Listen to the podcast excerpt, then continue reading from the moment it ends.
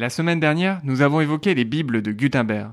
Nous avons notamment vu qu'un exemplaire de cette Bible se trouvait à la bibliothèque de Saint-Omer dans le Nord-Pas-de-Calais.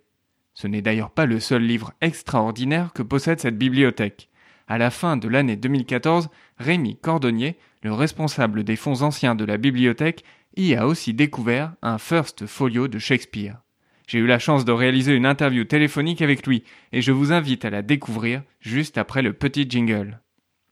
Bonjour et bienvenue sur Batouba. Ensemble, redécouvrons les bases de la culture générale avec enthousiasme et simplicité. Je m'appelle Emmanuel et je suis là pour vous transmettre mon goût et mon plaisir d'apprendre.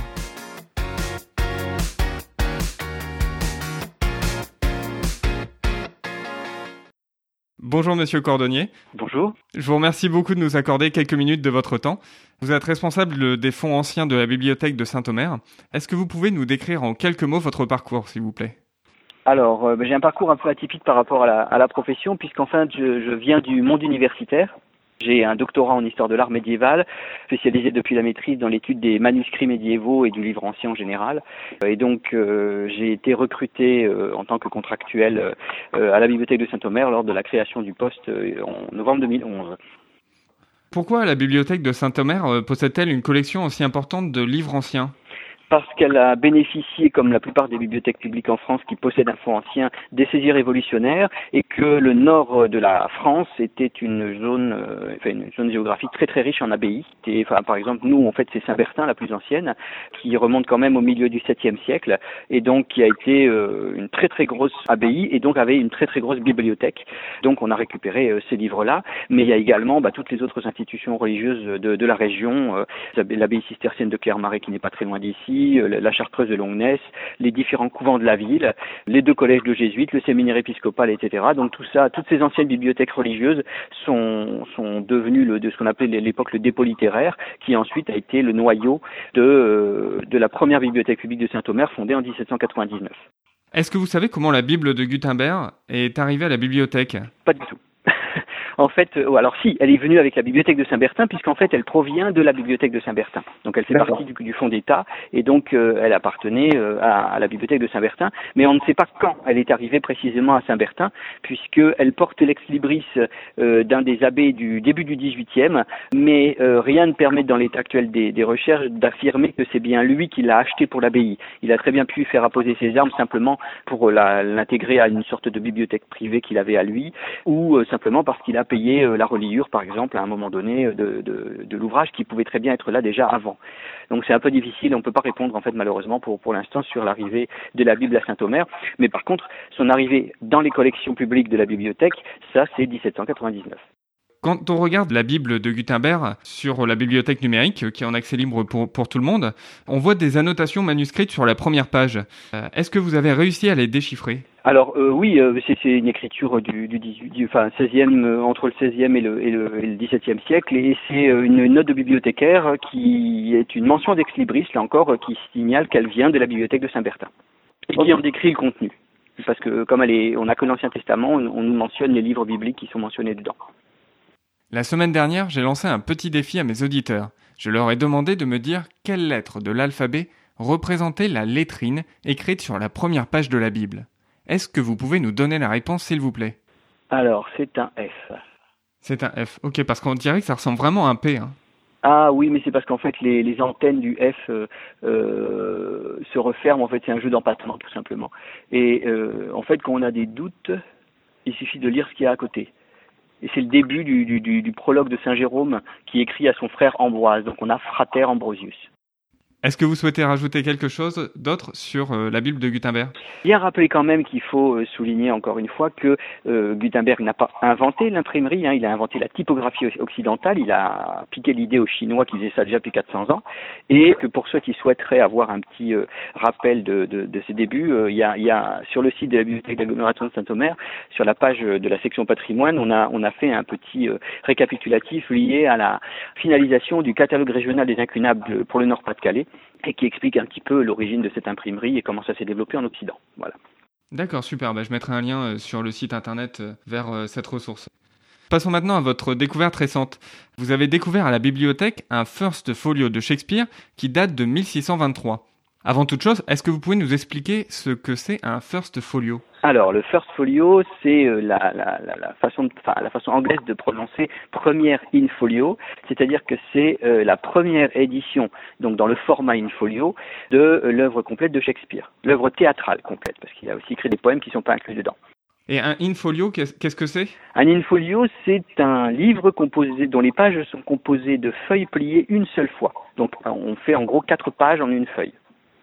Et ça le différencie, par exemple, notamment pour ce qui s'agit de l'œuvre de théâtrale de Shakespeare. Euh, on sait qu'avant l'in-folio, il y a eu un certain nombre d'in quarto, c'est-à-dire une feuille pliée en quatre, qui faisait huit pages, donc, si je ne me trompe pas, et euh, donc d'un format plus petit, forcément, et euh, mhm. qui, eux, ne comportaient qu'une seule pièce à chaque fois. Ce premier in-folio est finalement la première fois où l'ensemble des œuvres théâtrales de Shakespeare ont été regroupées. Est-ce que vous pouvez nous raconter comment vous avez fait cette découverte? Alors, ben, c'est justement dans le cadre de la préparation d'une exposition euh, qui, euh, qui, se tiendra cet été, euh, dans lequel il sera bien sûr présenté, sur les liens entre notre région et, le monde de langue anglaise, on va dire, puisqu'il y a à la fois le monde du enfin, Royaume-Uni, mais également le, les États-Unis. On a des liens assez étroits avec cette culture et on a eu envie, suite à, une suggestion du, du, du pays d'art et d'histoire, de, de, valoriser ces liens. Et du coup, on a proposé nous à la bibliothèque et pour la section patrimoine, de, euh, à ce titre, euh, présenter un petit peu ce qu'on avait comme, euh, comme collection de, de, de livres d'auteurs de, langue anglaise dans, dans les fonds anciens. Donc on est parti d'un précis de littérature anglaise pour, pour dessiner la scénographie et bien sûr on ne pouvait pas ne pas parler de Shakespeare, même si il est intéressant de se rappeler que dans son, à son époque, il était loin d'être aussi célèbre que maintenant. Hein. C'était un auteur parmi d'autres, euh, apprécié mais pas forcément euh, très très célèbre. Mais donc on, on, on pensait n'avoir ici que des éditions plutôt du 19e siècle, voire des traductions françaises. Et on a eu la bonne surprise de voir dans notre catalogue ancien qu'on avait une édition 18e. En tout cas, c'est comme ça qu'elle était présentée. Et donc, euh, comme mhm. pour euh, chaque exposition, on propose un, petit livret d'accompagnement qui donne des descriptions un peu plus poussées sur chacun des items qui sont mis sous vitrine. Lorsque je suis arrivé à la description de ce volume, bah, je me suis rendu compte qu'il était autre euh, que ce qu'il pensait être, parce que ce qu'on pensait être, qu'il était déjà un peu plus ancien. Et puis, mhm. surtout, j'ai compris pourquoi la description était aussi la, lacunaire ou en tout cas légère, c'est-à-dire que euh, la page de titre était manquante et donc la personne euh, au 18e ou au début du 19e qui s'est chargée du catalogage de ce livre euh, bah, a mis ce qu'elle avait pu voir à l'époque. Il n'y avait pas Internet, c'était un peu plus long de, de faire des recherches.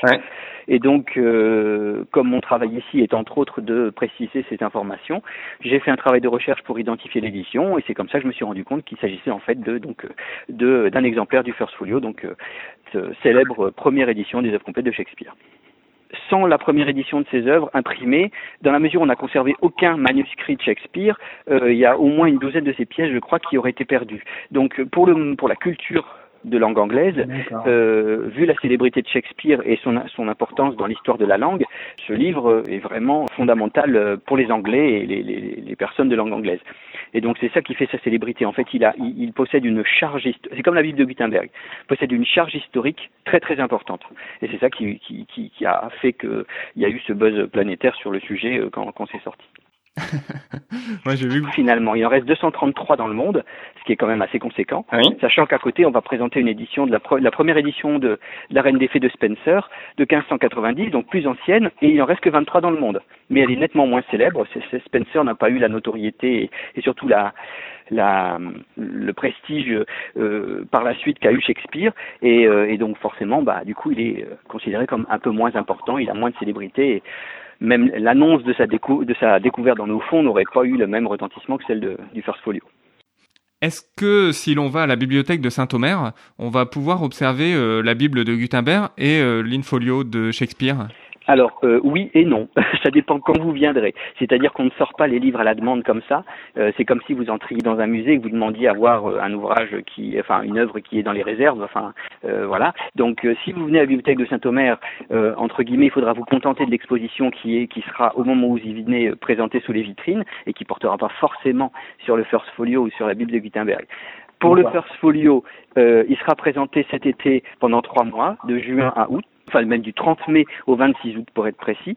Pour la Bible de Gutenberg, elle est présentée tous les ans au Journée du patrimoine sous vitrine. Donc vous avez au moins deux jours par an où vous pouvez voir la Bible de Gutenberg de Saint-Omer dans la, dans la salle du patrimoine. En plus de l'exposition qui est à chaque fois présentée en même temps. Est-ce que vous avez un livre préféré à la bibliothèque? Oui, enfin, là c'est à, titre personnel, on va dire. C'est pas forcément mon préféré, mais disons que comme je lui ai consacré cinq ans de ma vie, j'ai une certaine euh, affection pour lui. C'est un exemplaire enluminé euh, au tout début du XIIIe siècle du traité des oiseaux de Hugues de Fouillois, à qui j'ai consacré ma thèse de doctorat si intégralement numérisé sur la bibliothèque numérique de Saint-Omer. Il y a également même quelques articles euh, dans, toujours dans la même bibliothèque, mais dans la partie au cœur des collections, qui mettent en valeur le contenu de ce volume et d'autres choses également. Est-ce que vous souhaitez rajouter quelque chose avant de conclure? Euh, non, si ce n'est que, il faut pas oublier, enfin pour les Odomarois qui vous liront, euh, que euh, on n'est pas qu'une bibliothèque patrimoniale, qu'il y a aussi euh, une vaste section de lecture publique où, qui, qui, fonctionne en fait en, en, complément direct avec avec nos collections et dans lesquelles ils peuvent trouver cette fois des livres empruntables, consultables autant qu'ils veulent et qui peuvent leur donner plein d'informations justement sur l'histoire de nos collections et, et, et bien d'autres choses de culture générale justement. Je vous remercie beaucoup d'avoir pris le temps de répondre à mes quelques questions et euh, je vous souhaite une excellente journée. Merci à vous aussi. Voilà, j'espère que vous avez apprécié cet épisode un petit peu plus long que d'habitude. Un grand merci à Rémi Cordonnier de nous avoir accordé cette interview. Je vous invite à vous rendre sur www.batouba.com 96 pour découvrir les liens vers les ressources que nous avons évoquées dans cette interview. Je vous donne rendez-vous dimanche prochain. D'ici là, restez enthousiastes, prenez soin de vous et de ceux qui vous entourent.